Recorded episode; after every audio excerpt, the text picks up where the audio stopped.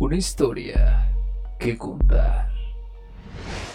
Bienvenido a Una historia que contar. Todo el contenido presentado en este programa puede ser real o ficticio. No se recomienda en ningún momento de replicar lo dicho en el mismo. El único fin es entretener. Si algún oyente es menor de edad, se le recomienda la compañía de un adulto. Todos los puntos de vista presentados en el programa son solamente opiniones, todos los derechos reservados. Una historia que contar. Hola, ¿qué tal? ¿Cómo están? Sean todos ustedes bienvenidos a esto que es Una historia que contar. Así es, una historia que contar. Primeramente me presento, yo soy Gerardo Rangel y seré su locutor durante todo este programa. Sean bienvenidos a este episodio número 5, ya el quinto episodio de esto que es una historia que contar.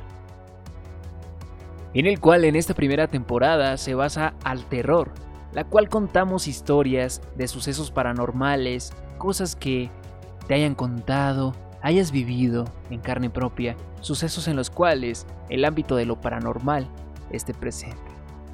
Y así como los demás capítulos, te damos todas las gracias por seguir siendo de tu preferencia y también darte esas gracias por seguirnos motivando a terminar la temporada de la mejor manera.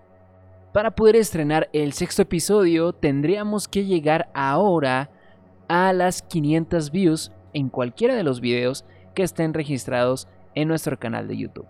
Asimismo te proporcionamos ahorita las redes sociales de nuestro canal, las cuales nos puedes encontrar en Spotify como una historia que contar. De igual manera estamos en Twitter, en Instagram, estamos también en Radio Public, igualmente nos puedes encontrar en Google Podcast, Apple Podcast, Breaker, para que también estemos más en contacto con ustedes. Si tú también tienes una historia paranormal, algún suceso que te haya pasado de terror, nos puedes mandar un DM vía Instagram contándonos tus historias, contándonos todos esos sucesos para que puedas ser partícipe de alguno de los episodios de esta temporada enfocada al terror. Yo te doy la bienvenida en cualquier parte del país, en cualquier país que nos esté sintonizando, te damos la bienvenida. Relájate, acomódate, siéntete a gusto y disfruta esas historias que yo sé que te van a gustar. Así que comenzamos con esto que se llama Una historia que contar. Esta es la primera historia del día de hoy.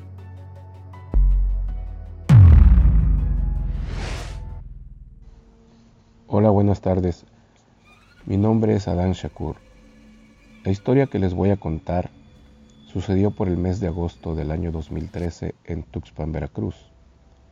En ese tiempo, mi expareja, de quien omitiré el nombre, trabajaba en una compañía de Veracruz. Ella es ingeniero industrial y fue contratada como seguridad industrial. Cuenta que cuando la mandaban de la oficina a campo al taller, había un velador que contaba historias que le pasaban allí mismo en el taller. Los ingenieros y los trabajadores se quejaban porque en la entrada cuando salía el sol olía a orines y pensaban que el velador tomaba en horario de trabajo y ya tomado orinaba en la entrada. Cabe mencionar que ningún velador había durado tanto en ese trabajo. Todos renunciaban sin dar explicaciones. Cansado de lo sucedido, un día decidieron enfrentar al velador y le dijeron que por favor ya no se orinara en la entrada. Este respondió que tenía miedo, pues los baños estaban hasta atrás y estaba oscuro, sin luz, y que las veces que él fue escuchaba pasos, voces que le llamaban. Incluso una vez hasta le tocaron el hombro. Y cuando volteó, no había nadie. Veía que pasaban sombras. Él se quedaba dentro de una traila o casa rodante, un contenedor con clima que ocupaban como oficina temporal. Había computadoras, instalaron computadoras y todo. Y dice que cuando estaba allí, solo en la noche, las luces prendían y apagaban, como que la energía bajara, titilaban. También veía sombras pasar por la ventana del contenedor y no era nadie. Le tocaban la puerta, escuchaba pasos y cuando él salía no había nadie. Y nadie le creía, lo tomaban de loco y borracho.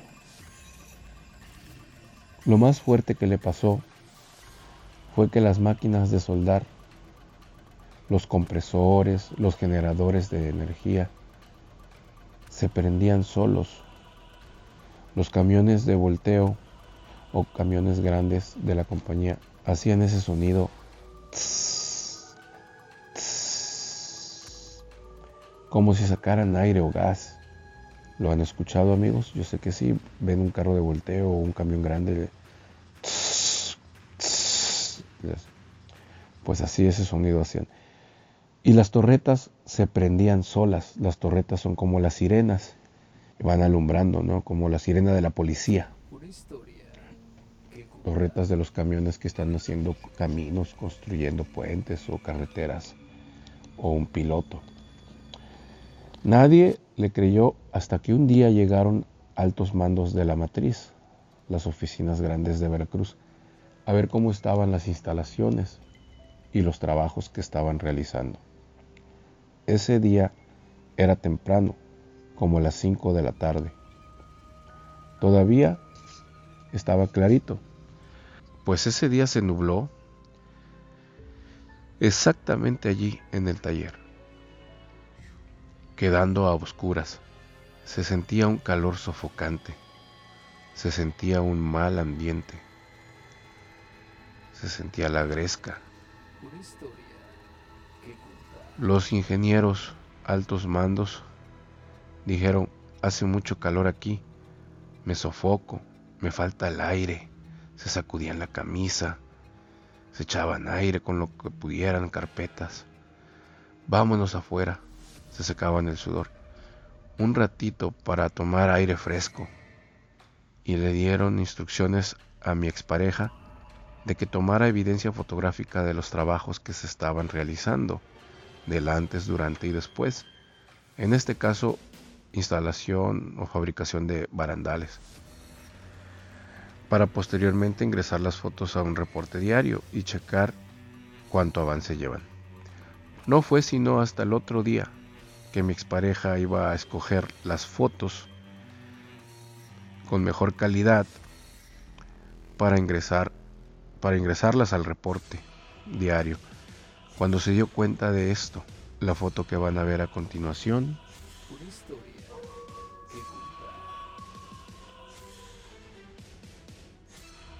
Parece que se ve la cara de un bebé, pero con malicia. Se ve enojado, una carita. Eso no es un fantasmita, es un demonio, dicen los expertos.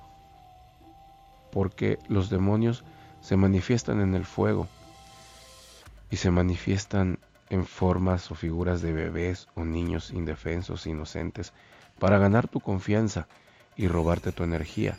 Además, los fantasmas deambulan, pero no te hacen daño, no prenden aparatos, ni apagan las luces ni te tocan, ni te hacen daño. Les explico la foto, es en, un taller, el Tuxpan Veracruz, en una zona de monte. Alrededor del taller pues hay puro monte, es como si fueran terrenos vírgenes, muy despoblado, pocas casas. Incluso no solamente en el taller, hay relatos que en ese libramiento se llama, en la carretera de Tuxpan, por esos, por esos rumbos espantan mucho o se parecen duendes o se aparecen perros negros grandes con ojos rojos o cosas así. Pero volvemos al tema. Es en el taller, se ve un soldador con todo su equipo de trabajo, careta, guantes, botas, peto, pechera, mangas, mangas para protectoras, son como de piel o algo así para que no les caiga alguna rebaba o algo así. Overall, están soldando tubo de una pulgada y media. convirtiéndolo en barandal.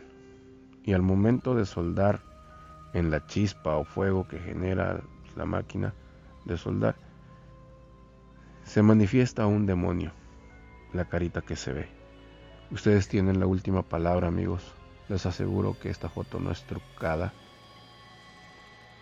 Y el que no crea no quiere decir que no exista. Hasta la próxima. Una historia que contar. Excelente tu historia, Dan. Muchísimas gracias y te doy la bienvenida a este tu programa, Una historia que contar. Nos ha parecido excelente tu historia que nos acabas de hacer llegar.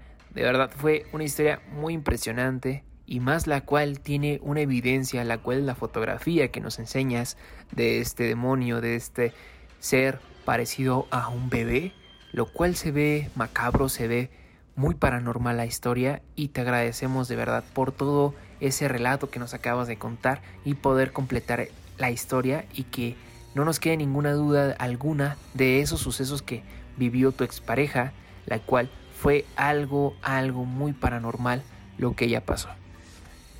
De antemano te agradecemos mucho y te damos la bienvenida. igualmente les informamos a toda la comunidad que las evidencias estarán también en nuestro Instagram.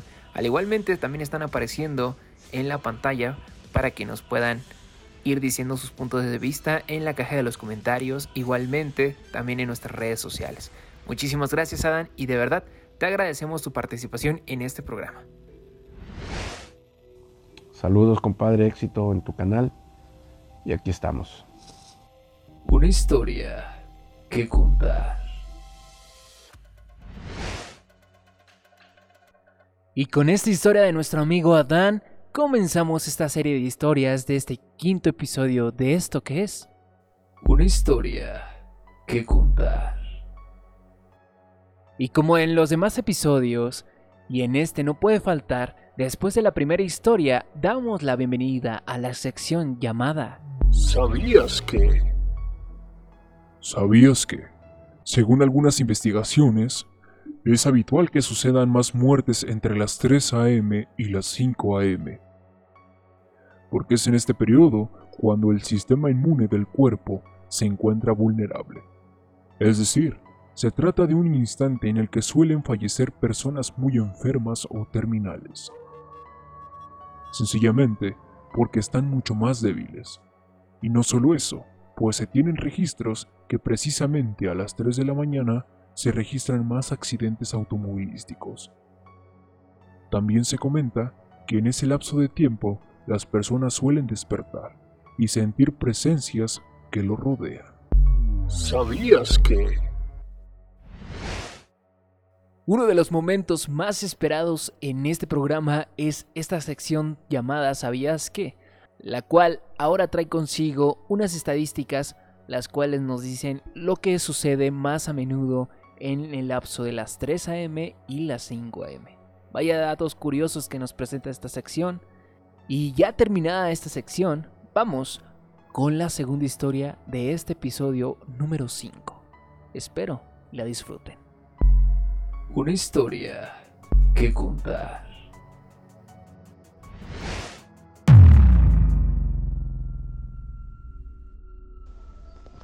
Hola, buenas noches con todos. Les saluda Tatiana, les saluda desde Perú.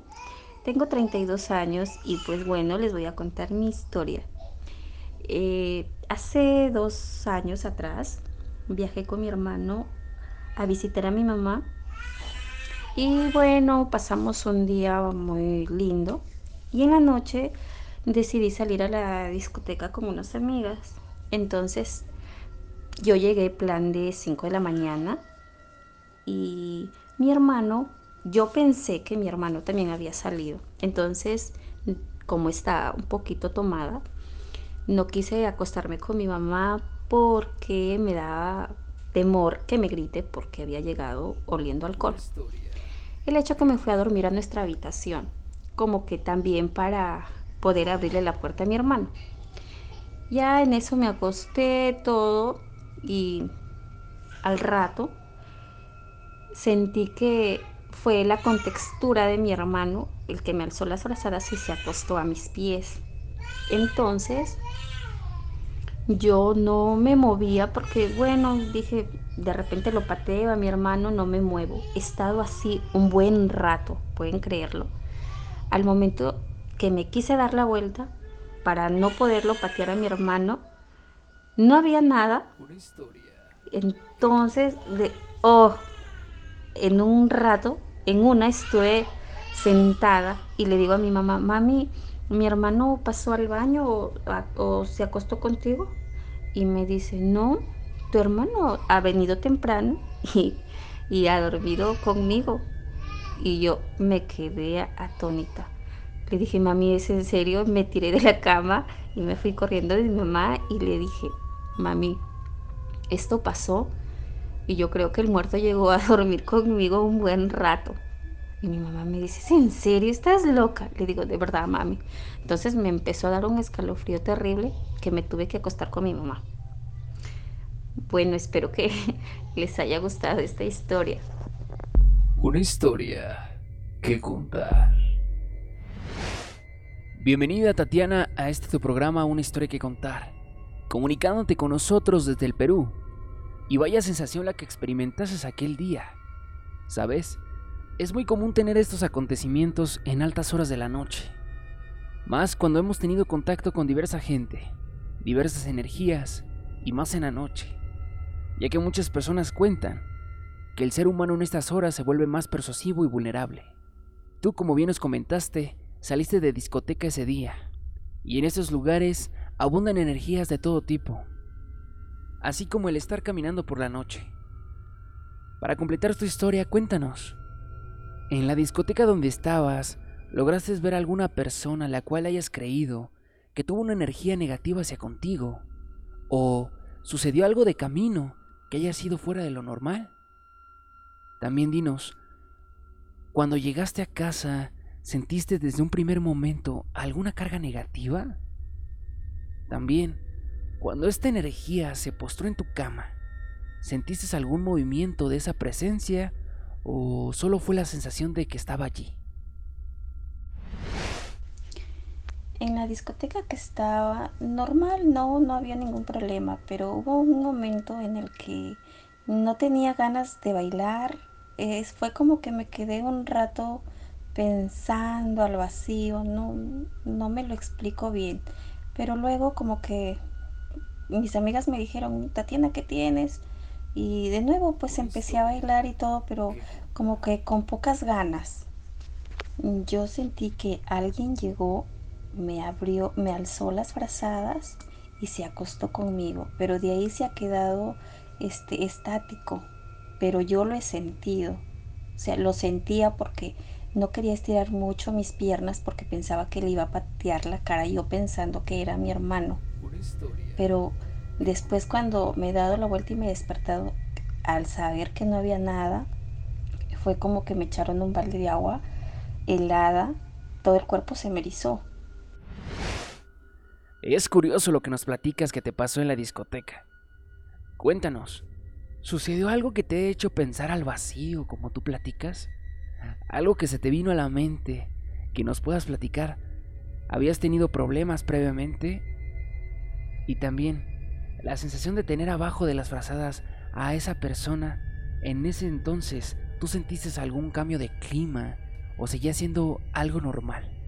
Y sin duda, lo que nos queda recomendarte es que cada que te encuentres fuera de tu hogar por la noche, antes de ir rumbo hacia él y llegando a él, desde tu alma y mente, despidas toda energía negativa y que se purifique tu entrada, para evitar presencias que merodean por las noches. ¿Para qué? Para que no traten de hacer algún daño en tu vida. Sí, eh, si no, si mal no recuerdo, este, antes de salir de la discoteca tuve un pequeño percance con mi papá, pero eso fue todo. Y creo que en la discoteca algo me puse a pensar sobre ello. Me imagino que es, fue, por eso es que me puse así, ¿no? Y al, al acostarme bueno, yo dije de repente era el frío de la calle, ¿no? Porque en mi pueblo hace mucho frío. Entonces al llegar a la, a la cama, esa cama es, era como que estaba toda helada, por más que puse tres, cuatro frazadas y no me lograba calentar, estaba que temblaba. Pero hubo un momento, en el, en el momento en que eh, este, esa sombra, digámoslo así, llegó ahí, fue como que más frío, más fría me puse. Al peor fue cuando me di cuenta que no era nadie. Alucina. Con toda razón alguna, considero que más de uno que nos está escuchando se hubiera helado con dicha experiencia. Meramente paranormal lo que viviste, Tatiana. En verdad, agradecemos mucho tu participación aquí en el programa, porque yo sé que alguna de las personas que ahorita nos está sintonizando le ha sucedido algo similar. Y en espera que eso jamás se vuelva a ocurrir. Muchas gracias de verdad por habernos contado tu historia. Gracias chicos. Ha sido una experiencia bonita haberles contado. Gracias. Un fuerte abrazo. Una historia que contar. Y con esto llegamos al final de la segunda historia correspondiente a este episodio número 5. Vaya que agradecemos todo su apoyo, en especial a todos ustedes que nos están sintonizando en este momento. También agradecemos a las dos personas que nos han contado su historia. Y hemos crecido, ya que hemos podido llegar a otros países, en este caso al Perú. Te recordamos, este programa se transmite desde Ciudad de México, Estamos muy agradecidos con este proceso que hemos llevado en este canal. Y así, te invito a que te quedes a escuchar la tercera historia del día de hoy. Si no aguanta las ganas de escucharla, quédate. Esto es... Una historia que contar. La historia se titula El árbol del vampiro.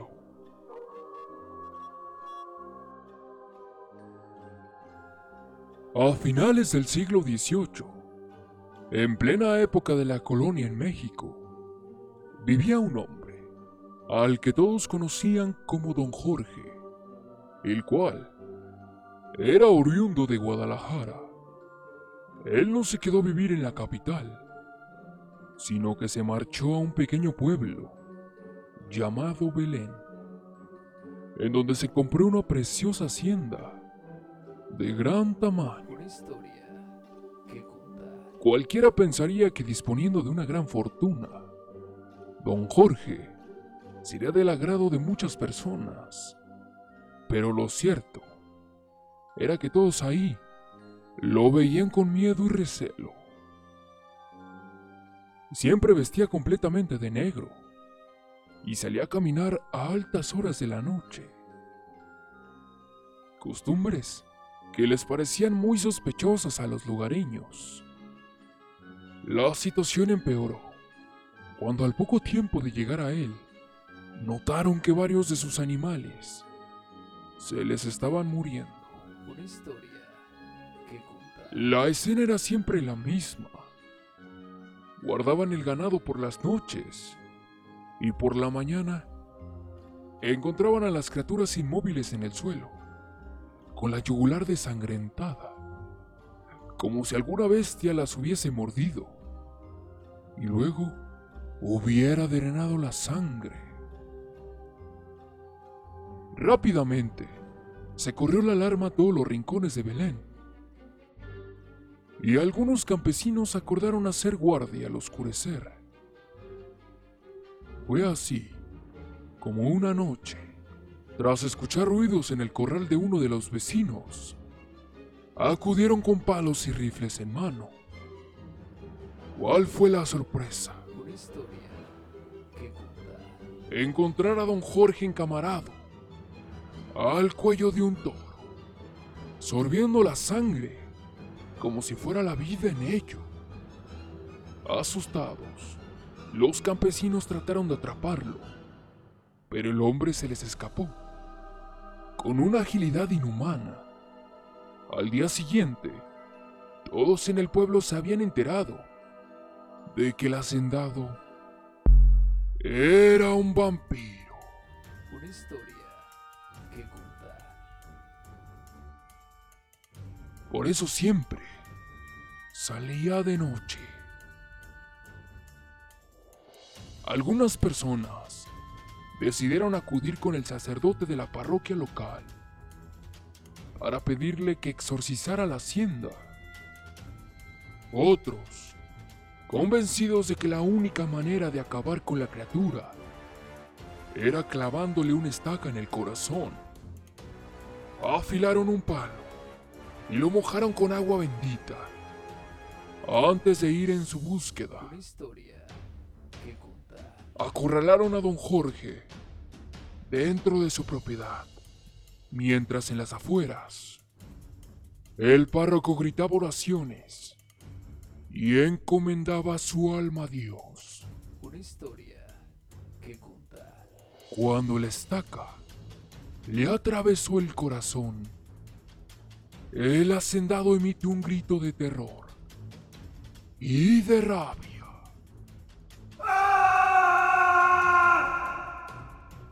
Y juró agonizando que un día volverá para vengarse de todos los que habitaban ese pueblo. Una historia que contar. Un día después, por la mañana, recogieron su cuerpo sin vida y fueron a enterrarlo en el panteón de Belén.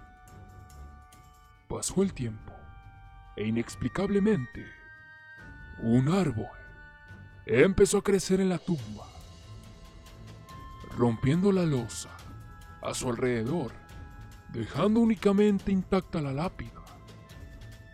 Los lugareños lo llamaron el árbol del vampiro y tiene la creencia de que es un mal augurio, por lo que siempre que puede evitan acercarse a él.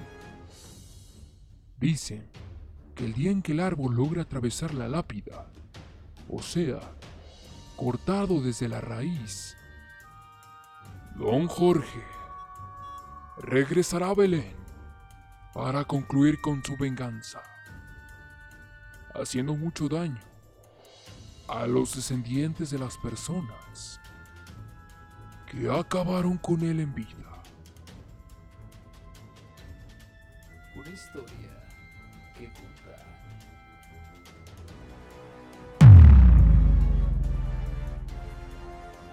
La historia antes mencionada la puedes obtener del sitio web diaconic.com.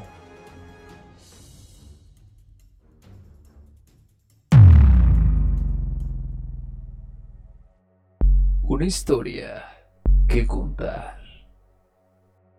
Allí tienen la tercera historia del día de hoy. Espero que les haya gustado, titulada El árbol del vampiro.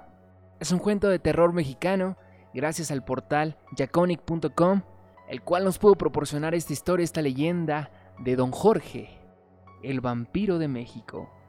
Asimismo, te recordamos que estamos en diversas plataformas, las cuales son Spotify, Apple Podcasts, Google Podcasts, Breaker, Radio Public. También estamos en Twitter como Una historia que contar. Síguenos.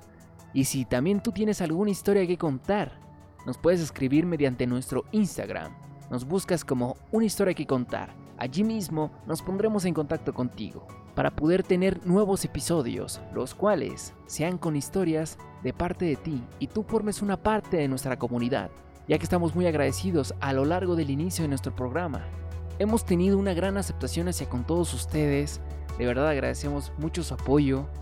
En el canal de YouTube únicamente está registrada la meta de este quinto episodio, sin embargo, tuvimos un altercado, lo cual yo me di cuenta que sí obtuvimos la meta.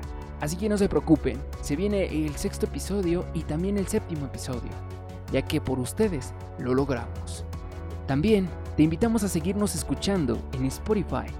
Allí podrás encontrar capítulos los cuales no se encuentran en nuestro canal de YouTube.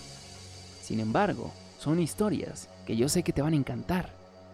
Te invitamos a suscribirte a nuestro canal de YouTube, a activar la campanita y poder comentarnos.